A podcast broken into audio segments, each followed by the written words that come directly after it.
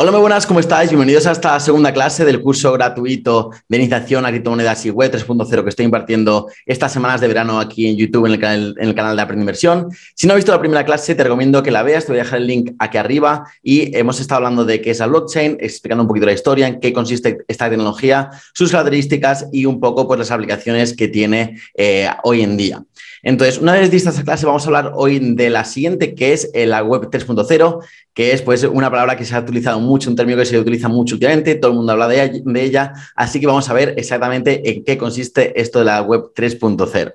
Así que bueno, la, web 3.0 es la nueva generación de Internet, ¿vale? Es lo que es pues, un conjunto de tecnologías que hacen posible la construcción de servicios online descentralizados, ¿vale? Que lo que hacen es aprovechar nuevas tecnologías que están surgiendo, como por ejemplo la blockchain, aunque no es la única, para brindarnos un total control del contenido que hay, en Internet, una mayor seguridad y una mayor privacidad. Dicho esto, resumidamente, eh, la web 3.0 es un Internet descentralizado. Entonces, vamos a ver un poco la historia de, de Internet para ver cómo ha ido evolucionando durante estas últimas décadas.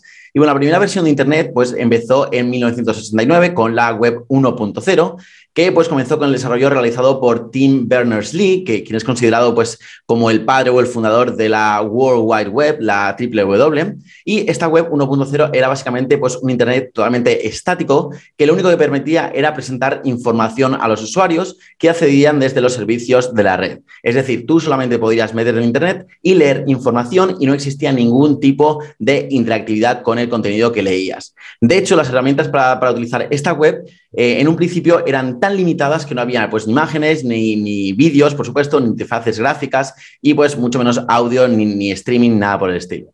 Entonces, luego más adelante la web 1.0 comenzó a mejorar con la llegada de, tecnologías nuevas, como eh, pues las brindadas por, navegadores diferentes, como Viola www, que ese yo no lo he conocido, Mosaic, que tampoco lo he conocido, Netscape o Internet Explorer, que sí que es un poco más reciente, y pues los que tenéis pues más o menos mi edad de 25 años, pues eh, lo conoceréis, que lo empezamos a utilizar cuando éramos más pequeños. Entonces, cada uno de estos navegadores pues agregó nuevas mejoras a esta web 1.0 que hicieron que, la, que esta web fuera mucho más pues colorida, incluso interactiva, aunque muchas veces estas tecnologías pues, no, eran compatibles, eh, no eran compatibles entre sí. Entonces, en 1999, eh, pues mm, simplemente 10 años después del nacimiento de la web, eh, este comenzó a evolucionar a su siguiente nivel, ¿vale? Que fue ya la web 2.0.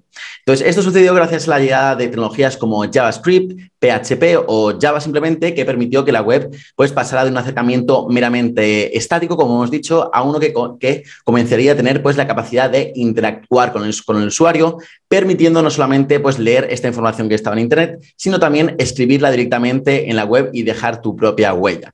Y bueno, fue en esta etapa cuando, pues a principios del, siglo, del siglo XX, pues eh, se crearon servicios que hasta ahora y hoy en día pues forman parte, de nuestra vida diaria. Fue pues la burbuja del, dot-com, ¿no? Con esta revolución que trajo pues empresas como Google, Facebook, eh, pues Amazon, Twitter, eh, WordPress o Blogger, que fue la primera plataforma para, blogs que luego también fue comprada por Google más adelante. Entonces, con esta web 2.0, además de permitir leer y escribir también información, también se dio un salto enorme en la interactividad y eh, en, el, tema multimedia, ¿vale? Entonces ahí, surgieron servicios eh, como el streaming de audio o de vídeo y aparecieron pues plataformas nuevas como por ejemplo YouTube o, bueno, mucho más adelante ya Twitch que se ha creado hace, hace pocos años. Ahora mismo estamos en la construcción eh, de la web 3.0, pero casi todos los servicios que utilizamos en nuestro día a día pues son web 2.0 eh, como Instagram, Facebook, eh, Twitter y todas estas plataformas que utilizamos en nuestra vida diaria.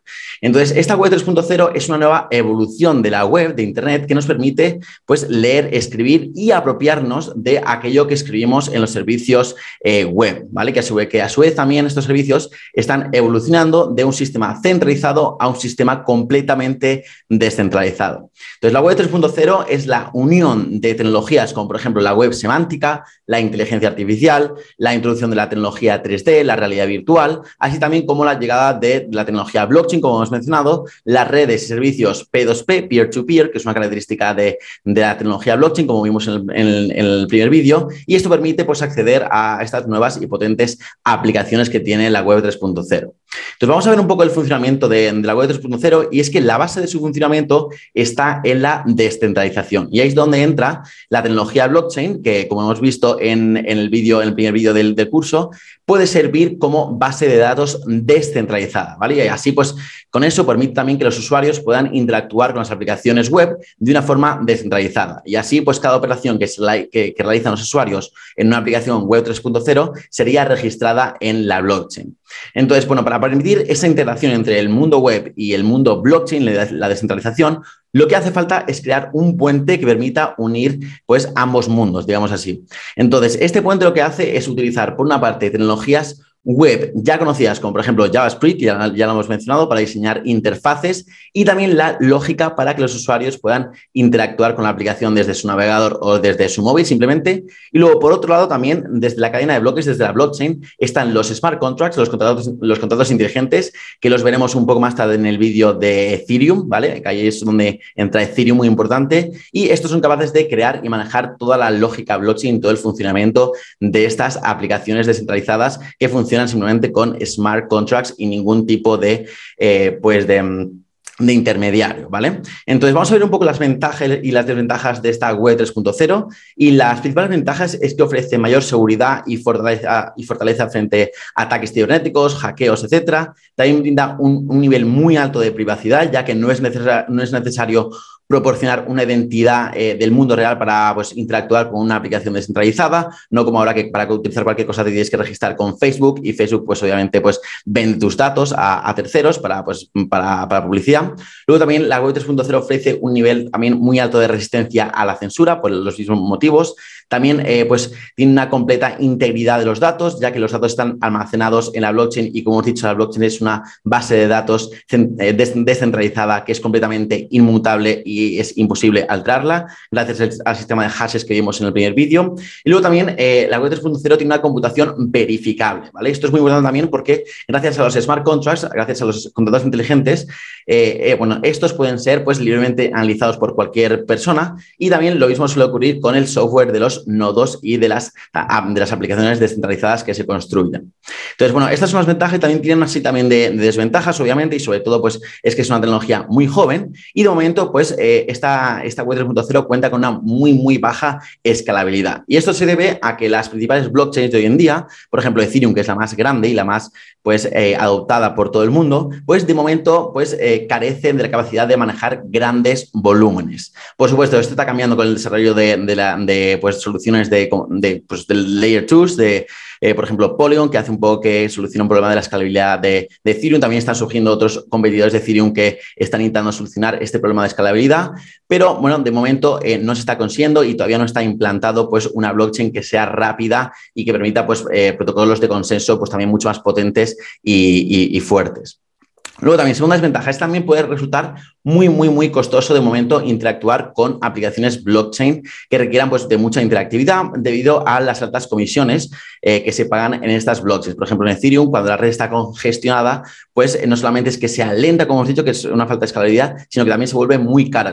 O sea, tienes que pagar el, el, el fee, el gas fee, la tarifa, que luego también veremos en el vídeo de Ethereum, lo explicaremos mejor. Y entonces, pues tampoco pues, da mucho juego a que se utilicen mucho estas aplicaciones descentralizadas todavía para, para, para realizar operaciones eh, con un gran volumen.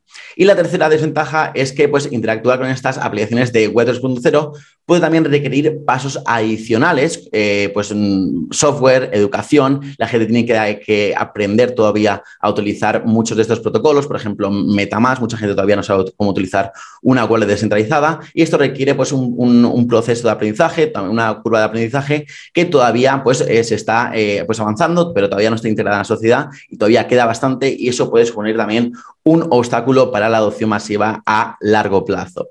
Así que nada, esto ha sido el segundo vídeo del curso, esto ha sido la presentación de Web 3.0. Como os digo siempre, si tienes cualquier duda o pregunta, no dudes en dejármelo en los comentarios y te contestaré enseguida que lo pongas. Y nada, si te ha gustado este vídeo, dale like, eh, suscríbete al canal si no lo estás para seguir eh, viendo estos vídeos del curso de, iniciación a criptomonedas y Web 3.0. Compártelo con tanta gente como puedas para que todo el mundo se empiece a formar en estas nuevas, en estas nuevas tecnologías y en esta revolución de la, de la Web 3. Y nada, eh, muchísimas gracias por estar ahí. Nos vemos vemos mañana en el siguiente vídeo del curso en el que veremos ya la introducción a las criptomonedas. Y nada, muchas gracias por estar ahí, como he dicho. Nos vemos en el siguiente y os mando un abrazo para todos.